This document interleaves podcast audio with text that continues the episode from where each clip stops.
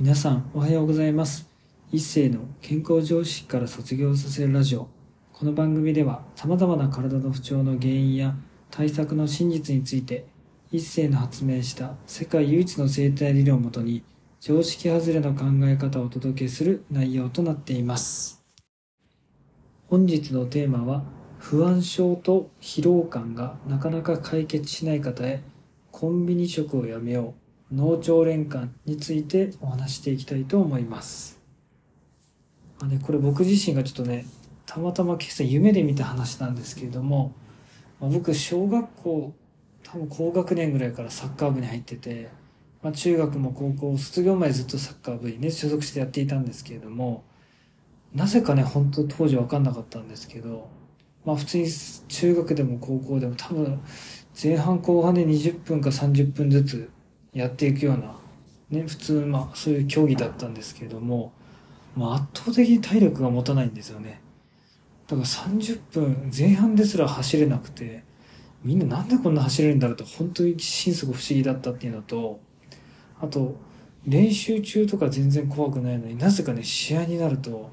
ボールを自分がもらった瞬間めちゃくちゃ不安になるんですよね。だから早く周りにね、ボールを散らして離さないといけないから、なんか全然落ち着かないというか、サッカーって普通楽しいもんなのになんかすごい常に怖いっていう状態があって、まあそれは当時不思議でしたね。でもそれが今だったらわかるんですけども、この最後に書いた脳腸連環って話が、結局脳みそもまあ内臓なので、まあこのお腹とか腸とかと全部同じなんですよね、仕組みとしては。まあだから結局脳みそも心臓から血をもらって動くわけで、で内臓ももちろん心臓から血をもらって動いてるわけなので結局脳みそもね臓器なんですよ。って考えたらじゃあ脳みそってねそのブドウ糖とか、まあ、血液が20%ぐらい全体の中でいくって言われてる通り結局体の中で血を作んなきゃいけないからやっぱり食べたもので僕たちの血って作られてますよね。って考えたらもちろんがんとかいろんな病気も含めて食事を変えていってまあ僕がよく言う本音を出すとか体をこするってことをしていけば根本的には実は解決はしていく。まあですけども、結局まずはですね、食事を変えていった方が、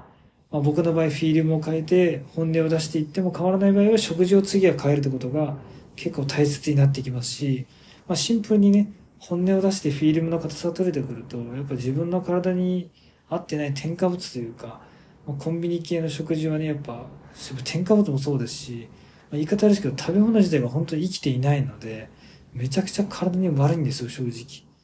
だから食べても本当にエネルギーにならないっていうのが僕の正直な感想です。だから当時僕もね、コンビニで毎朝、まあ、おにぎり2つぐらい買って、で、菓子パン1つ買って、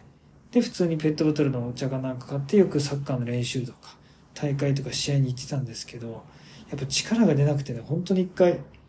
夏場かなんかで、ちゃんと朝ごはん食べて水分補給してたのに急に頭クラクラになって倒れちゃって、で、その時に、まあ当時のね、顧問の先生から朝ごはん食べたのか？って言われたんですけど、まあ食べたけど、まあ結局、ね、倒れちゃってるから、まあ理由にならないので、まあその時は当時ね、食べませんでしたって嘘ついて、ちょっと先生から、まあね、食べてるのになんでお前やってないんだってなってもね、困るので、まあだからそういうふうな嘘をついて、まあ逃れたってこともあったんですけれども、まあ、結局腸の中に食べ物が入ってその食べ物で血を作ってでその血が心臓に行ってでその心臓で作った血があ心臓を通った血が脳みそに行くっていう流れなので結局ね不安とか、まあ、そういうまあなんかね焦りとか、まあ、いろんなそういう悩みとかを感じやすいって方は、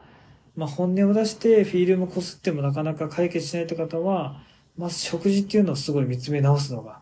いいと思います。まあ見た目上がね、確かにコンビニの菓子パンとか、ね、確かに食べた分膨らむんですけど、あれも添加物で膨れてるだけなので、本当にね、身、身が詰まってるとか中身がある、まあご飯とか野菜とかそういうのを食べたりすると、本当にね、ちょっとの量でも満腹になるので、だからちゃんと中身が詰まってるいい食事をね、皆さんにもちょっと一日一食でもいいし、週一回でもいいので、そういうのを意識して食事をとっていくだけでも、結構ね、不安症とかも解決するので、ぜひね、皆さんそういうとこを意識して、日々を過ごしていってみてほしいなというふうに思います。本日も最後まで聞いていただきありがとうございました。もし面白かったらラジオの登録とコメントなどもいただけるとすっごく励みになります。お知り合いの方にもこのラジオを紹介していただけるとすっごく嬉しいです。皆さんにとって健康で楽しい一日になりますように。